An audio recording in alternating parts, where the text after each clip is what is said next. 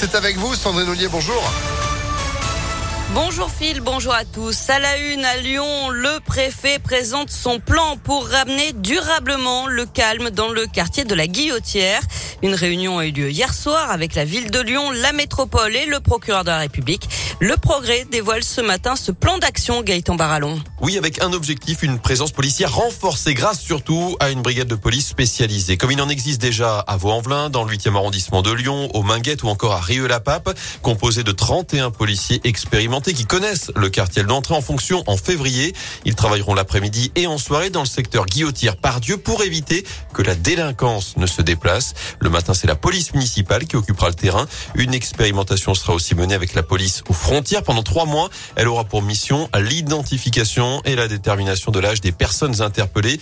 Deuxième volet en fin de ce plan, la prévention. L'État va aider, y compris financièrement, pour des maraudes à destination des plus vulnérables et notamment les mineurs non accompagnés. Merci Gaëtan. Et le préfet a aussi demandé à la ville et à la métropole de mettre en place des actions d'aménagement urbain, de revitalisation commerciale et d'accompagnement social et sanitaire des personnes vulnérables. Pour rappel, la métropole a déjà annoncé une enveloppe de 2 300 000 euros pour des travaux sur la place Gabriel Péry.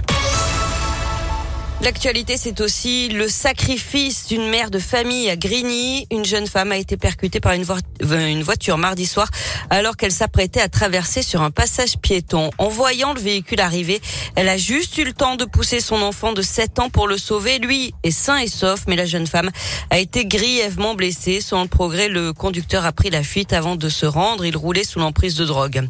Le bras de fer continue à la SNCF. Échec des négociations entre la direction et plusieurs syndicats.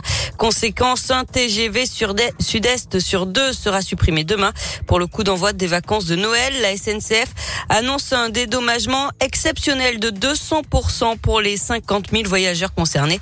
Remboursement du billet à 100% et un bon d'achat de même valeur valable jusqu'à fin juin. À noter que la circulation des trains est interrompue dans le sens Lyon-Saint-André-le-Gaz à cause de la panne d'un train de marchandises vers Bourgoin-Jailleux. Le dépannage est en cours. Dans l'actualité également, le maire LR de Tassin-la-Demi-Lune, Pascal Charmeau, euh, dépose 12 000 lettres au Père Noël hier au siège du Citral, l'organisateur des transports lyonnais, pour réclamer le métro dans l'ouest lyonnais. 12 000 cartes postales correspondant aux signatures recueillies dans une pétition auprès des habitants.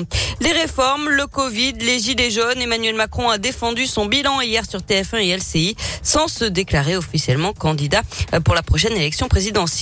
L'État prépare de nouvelles mesures face à la crise sanitaire. Un conseil de défense sanitaire se tiendra demain après-midi. La cinquième vague atteint son pic, mais elle va impacter les hôpitaux encore pendant plusieurs semaines. 4000 patients Covid devraient passer Noël en réanimation. On passe au sport avec euh, du basket et ça devient difficile pour l'Asvel en Euroleague. Nouvelle défaite hier soir à l'Astrobal. 61 à 71 contre le Zénith Saint-Pétersbourg. Villeurbanne euh, manque, euh, marque le pas après un bon début et recule à la 11e place. En foot, le carton des Lyonnaises. L'OL termine première de son groupe de Ligue des champions féminines après sa victoire 4 à 0 contre les Suédoises de Haken hier dans le dernier match de la phase de groupe. La direction donc les quarts de finale. Et puis 10 matchs de suspension dont 5 fermes avec interdiction de bande touche, de vestiaire d'arbitre et de toute fonction officielle.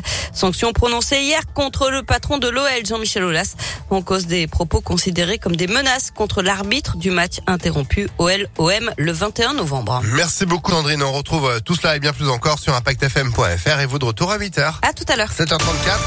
Météolion.net